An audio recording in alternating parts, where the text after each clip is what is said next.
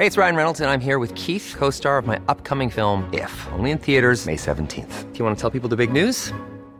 All right, I'll do Sign up now and you'll get unlimited for $15 a month in six months of Paramount Plus Essential Plan on us. Mintmobile.com slash switch. Upfront payment of $45 equivalent to $15 per month. Unlimited over 40 gigabytes per month. Face lower speeds. Videos at 480p. Active Mint customers by 531.24 get six months of Paramount Plus Essential Plan. Auto renews after six months. Offer ends May 31st, 2024. Separate Paramount Plus registration required. Terms and conditions apply if rated PG.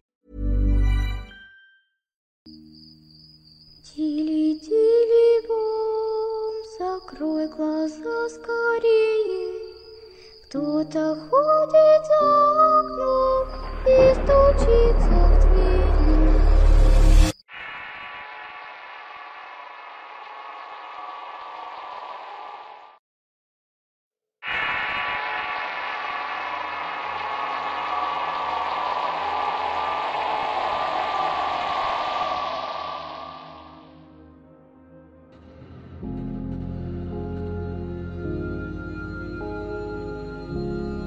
Me llamo Joana y actualmente tengo 19 años. Soy una persona que tiene como vocación ayudar al prójimo en todo momento y tanto como me sea posible. Soy católica por convicción debido a lo que he experimentado por gracia de Dios. Y aunque no tengo problema con alguien y aunque por el contrario siempre soy bien recibida en cualquier lado y la gente suele tenerme muchísima confianza, esta buena vibra que emano y que me abre muchas puertas junto con el buen aspecto que solía tener, generó tanta envidia que comenzaron a hacerme brujería cuando tenía apenas 10 años. Voy a desglosar el contexto para que todo sea más entendible. Vivo en una pequeña comunidad del estado de Hidalgo. En mi familia hay de por medio mucho poder porque se tiene un negocio familiar muy grande en donde la prosperidad se tiene de sobra. Mi abuelo es la cabeza de la familia y del mencionado negocio. Es una persona de carácter y personalidad bastante complejos. Rara vez le tiene plena confianza a alguien y es menos probable aunque demuestre cariño. Nunca se casó pero crió a la mayoría de los adultos de la familia que son de la generación de mi padre. Pese a su difícil forma de ser es alguien con una caridad humanitaria inquebrantable. Y además de todo esto es muy apegado a Dios. Mis padres se casaron muy jóvenes y me tuvieron a una corta edad. Por tal motivo, mi abuelo tuvo que prestarnos su casa en esta pequeña comunidad en lo que mi padre crecía laboralmente y podía pagar su propia casa. Yo crecí y viví en esa casa por 17 años. Por la situación que se vivía, yo comencé a madurar a muy temprana edad. Mis aspiraciones y sueños de vivir para servir al prójimo y demostrarme gratitud hacia mi abuelo por querernos y apoyarnos comenzaron a crecer a la par. En esa casa comencé a desarrollar ciertos dones que me caracterizan, así como empatía y mucho amor a todo el que me rodea. Nunca di problema alguno. Era muy feliz y me encantaba estudiar. Era una buena hija y tenía muchos amigos, pretendientes y aparte de todo tenía muchísima conexión con Dios y con mi ángel de la guardia. Algunos de mis dones era la evidencia pues podía percibir muchísima energía en cualquier lado que estuviese. Pero me era más fácil percibir dicha energía si esta era negativa, pues incluso en los panteones y en la casa de mi abuelo lograba ver entes que no eran de este mundo. También sentía que Dios me hablaba o me advertía de cosas por medio de mis sueños, pues estos también se hacían realidad muy frecuentemente. Cuando pensé que mi vida pintaría para un rotundo éxito, pues todo era muy alcanzable y tenía el apoyo moral y económico de mi familia, de repente todo mi panorama comenzó a decaer de la noche a la mañana. Dio la casualidad que todo comenzó a cambiar desde que un día se mudó una tía a la casa donde vivíamos mis padres y yo. Esta tía es soltera y de un aspecto desagradable y además tenía cuatro hijos. Siempre la sentí muy falsa y envidiosa con nosotros, pero me ponía en su lugar y la verdad era muy difícil no ser miserable. Sus hijos y mi familia nos llevábamos increíble. Yo los ayudaba en sus tareas, íbamos al cine juntos, platicábamos y reíamos mucho. Incluso su hija menor sentía mucho afecto maternal hacia mi propia madre. Gradualmente en el transcurso del quinto de primaria el primer semestre de la preparatoria mis calificaciones empezaron a decaer. Mi periodo comenzó a los 10 y con ello unos cólicos infernales que con nada me los quitaba. Y que aparte de eso me causaban incluso desmayos y alucinaciones. Tenía pesadillas casi diario y me sentía con el ánimo muy decaído.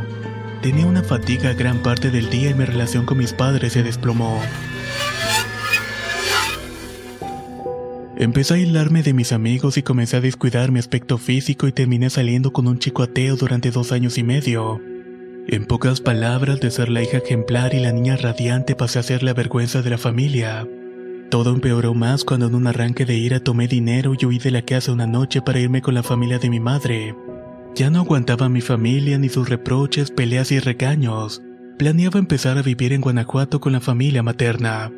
Todo esto salió mal y la gente malinterpretó todo. De ahí también la confianza que mi abuelo me tenía dejó de existir. En la preparatoria había un chico que me llamaba mucho la atención, pero no me atrevía a tener acercamiento porque yo seguía ahora con mi exnovio. Aunque eso sí todos rumoraban, incluso había veces que él me demostraba que también tenía interés por mí. Cada vez me irritaba más tener que convivir con la gente y mis cólicos seguían e incluso sentía que eran más fuertes que antes. Mi personalidad dio un cambio radical y la gente empezó a notarlo y decidió alejarse. Mi cansancio extremo era de tiempo completo, pero en las noches me despertaba a las 3 de la madrugada con una energía brutal que se acababa minutos. También mi relación amorosa de casi tres años con el chico ateo se fue por la borda. A raíz de esa ruptura yo ya no me sentía motivada para nada, pues esa relación era lo único que me importaba en esos momentos. Era lo único que me mantenía de pie. Ni siquiera intenté tener contacto con el otro chico de mi preparatoria porque yo me sentía una basura total. Y además yo sentía que él era demasiado bueno, así que me parecía algo muy desgastante. Yo dejé de sentir esa conexión con Dios. Dejé de orar como solía hacerlo y mis dones estaban a punto de desaparecer pues cada vez me ganaba el vacío, la fatiga y la tristeza que sentía. Ya tampoco soñaba con otra cosa que no fueran pesadillas. Constantemente soñaba con animales atacándome, una especie de vampiro que me perseguía. O también soñaba con iglesias que se derrumbaban, panteones o con una mujer extraña. Lo raro es que cuando me encontraba despierta veía sombras e incluso en más de tres ocasiones pude ver una silueta negra que me seguía. Aparte de esto, mis padres, quienes tenían una estable y amorosa relación, estaban peleando cada vez más y más. Mi madre quedó embarazada por tercera vez y casi pierden al bebé. Pero cuando pudieron salvarlo se dieron cuenta de que nació con una deformidad en los pies. Justo cuando creí que nada podía ser peor intentaron abusar sexualmente de mí.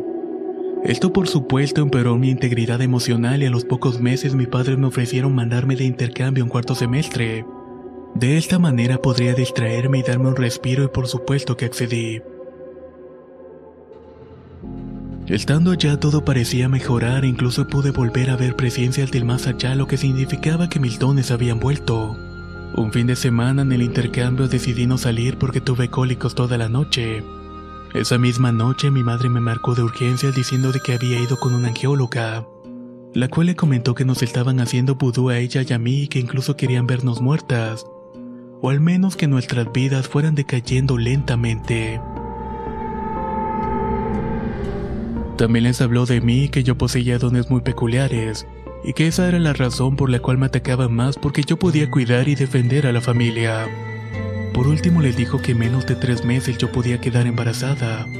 Después de eso yo empecé a rezar mucho pues me encontraba muy lejos de mi familia y el miedo de que les pasara algo me invadía. Pasaron los días y comencé a sentirme peor y las pesadillas volvieron. Todo pasó justamente cuando volví a México.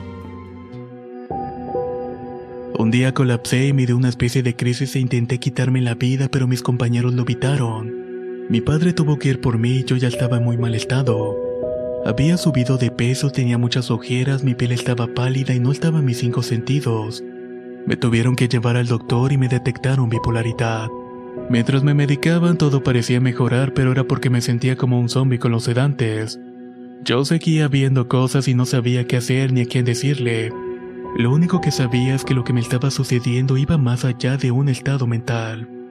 Terminamos yendo con un señor a Guanajuato que se lo recomendaron a mi madre porque hacía sesiones de liberación y sanación. Incluso tenía una carta canónica por parte de la Iglesia Católica para realizar exorcismos. Había muchas personas y empezamos a hacer una oración y una de estas vomitó y otra se convulsionó. Yo por el contrario me sentía muy enojada y quería gritar y empezar a golpear cosas. Al terminar la sesión me dijo que me quedara y me comentó sin yo haberle hablado antes acerca de mi intercambio. Me dijo que en el lugar donde yo residía en el extranjero había muchísimos espíritus, pues había sido un edificio donde años atrás habían habido muchas víctimas.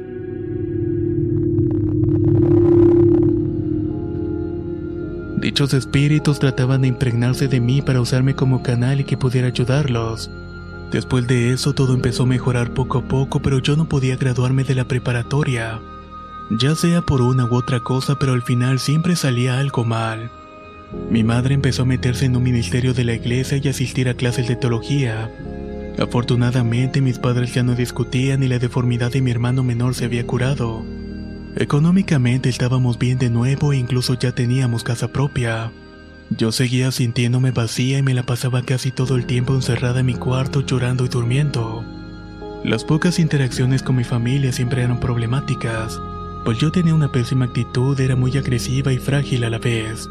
Mis padres solo acontecían a la bipolaridad, pero por mi parte yo no, pues si eso fuera el medicamento ya hubiera hecho efecto y las mejorías serían notorias. Por fin volví a tener novio, pero esta vez mi novio era cristiano y solo le dije que sí para ver si me ayudaba con motivación personal. Al final terminó fracasando pues me irritaba constantemente y al final lo empecé a tratar muy mal. En esos tiempos mis pesadillas continuaban y esta vez tenían que ver con cosas sexuales. Eso me perturbaba y me asustaba muchísimo, pero yo lo atribuía a que seguía un poco traumada por mi atentado.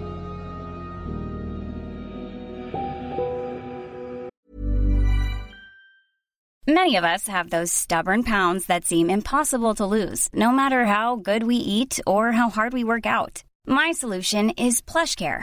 PlushCare is a leading telehealth provider with doctors who are there for you day and night to partner with you in your weight loss journey. They can prescribe FDA-approved weight loss medications like Wagovi and Zepbound for those who qualify. Plus, they accept most insurance plans. To get started, visit plushcare.com slash weight loss. That's plushcare.com slash weight loss. Spring is my favorite time to start a new workout routine. With the weather warming up, it feels easier to get into the rhythm of things. Whether you have 20 minutes or an hour for a Pilates class or outdoor guided walk, Peloton has everything you need to help you get going. Get a head start on summer with Peloton at onepeloton.com. La gota que derramó el vaso fue cuando empecé a aborrecer las cosas de Dios e incluso dos veces me desmayé dentro de la iglesia. Tuvimos que volver a contactar al señor de Guanajuato y él te vino hasta mi casa a hacer una sesión de sanación. Al entrar lo primero que nos dijo fue que tenía que realizar un exorcismo. Yo me llené de miedo. Platicamos mucho, rezamos y luego le pidió a los demás que salieran y nos dejaran a solas. Me ungió con un aceite que me quemaba y empecé a sentir cómo se estremecía la cara. También empecé a llorar y a gritar y tuve la sensación de querer vomitar. Cuando terminó me dijo que lo que me había sacado era un espíritu que por medio de la brujería me lo había metido, pero que era necesario otro exorcismo porque habían ofrecido mi alma a Lucifer. Además de que ese demonio era el que me estaba atormentando e incluso me estaba poseyendo. También nos dijo que a mi abuelito le estaban haciendo vudú pero con un ritual aún peor. Y que aparte le habían estado envenenando la cabeza y el corazón con mentiras de nosotros. Y por esa razón ya no nos quería como antes. El señor semanas después volvió a venir para hacer el segundo exorcismo y todo fue peor. Tenía una fuerza que obviamente ya no era capaz de tener y empecé a golpearlo, escupirlo y a morderlo. Mis padres tuvieron que ayudarlo y también mi hermano David de 14 años. Todos me estaban sosteniendo y solamente me reía en cuanto el Señor estaba orando. Pero por dentro sentía que me estaba quemando viva y honestamente pensé que me iba a morir ese mismo día. Yo quería gritar que me ayudaran y que tenía miedo de morir, pero de mi boca salían cosas que yo no controlaba. Esa cosa me estaba ganando. Trataba de rezar en mi mente, pero ninguna oración me salía y entonces empecé a imaginarme a la Virgen María, la cual estaba al lado de mi ángel de la guarda y Cristo. Esto empezó a enfurecer a lo que estaba dentro de mí, justamente en mi mente dije, Arcángel Miguel, por favor ayúdame, que yo no quiero morir así. El señor que me hacía el exorcismo empezó a invocar al arcángel Miguel y yo comencé a ver todo blanco. Empezaba a sentir que dejaba todo este mundo terrenal. Ya no sentía que me estaban jalando de los brazos ni escuchaba que todos estaban rezando. Y de entre tanta luz vi un ángel y justo después de eso me sentí muy débil y dije gracias. Desperté y todos estaban en círculo rezando el credo. Yo estaba tirada en el suelo y no sentía ni mi cuerpo ni mi cara. Vieron que desperté, me cargaron y me dijeron, Dios, aquí está tu hija. Cuando me encontraba más estable, mi hermano me platicó que vomité, que gritaba mucho, que seguía con mucha fuerza. Pero todo esto con los ojos cerrados y que cuando de repente dejé de moverme fue cuando formaron el círculo y empezaron a rezar. Después de todo eso, las cosas estaban mejorando, pero quienes me estaban haciendo la brujería era mi tía y una señora de la limpieza. Ellos sabían que yo ya había sido liberada, así que hicieron un pacto con la muerte, pero no les funcionó. Yo empecé a cuidarme rezando el Salmo 91 y prendiendo un cirio pascual en mi casa. También hacía constantemente oraciones y llevaba conmigo una medalla de San Benito, entre otras cosas. Lo de mis exorcismos fueron en junio del año pasado. Hoy en día sigo percibiendo energías y a veces puedo sentir ciertos espectros deambulando en la noche. Volví a tener el humor de antes y me llevo muy bien con mis padres, y ya no he vuelto a tener pesadillas. Me gradué de la preparatoria y soy novia del chico que me interesaba en el primer semestre.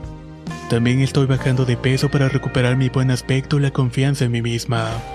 Tengo nuevas, más sinceras y mejores amistades. En cuanto a mi tía, no le tengo ningún rencor. Por el contrario, siento horrible que lo que me hizo tarde o temprano se le va a regresar a ella o a sus hijos. Pero si está en mis posibilidades ayudarla cuando eso pase, con gusto lo voy a hacer. Poco a poco he ido recuperando mi vida. Fueron nueve años en donde todo se iba derrumbando y yo no sabía qué hacer. La brujería y las cosas paranormales también existen, pero Dios también y con Él nadie puede. Estoy muy agradecida con esta segunda oportunidad y aunque sé que me va a costar volver a ser feliz como antes, sé que ya pasó lo peor y eso me reconforta.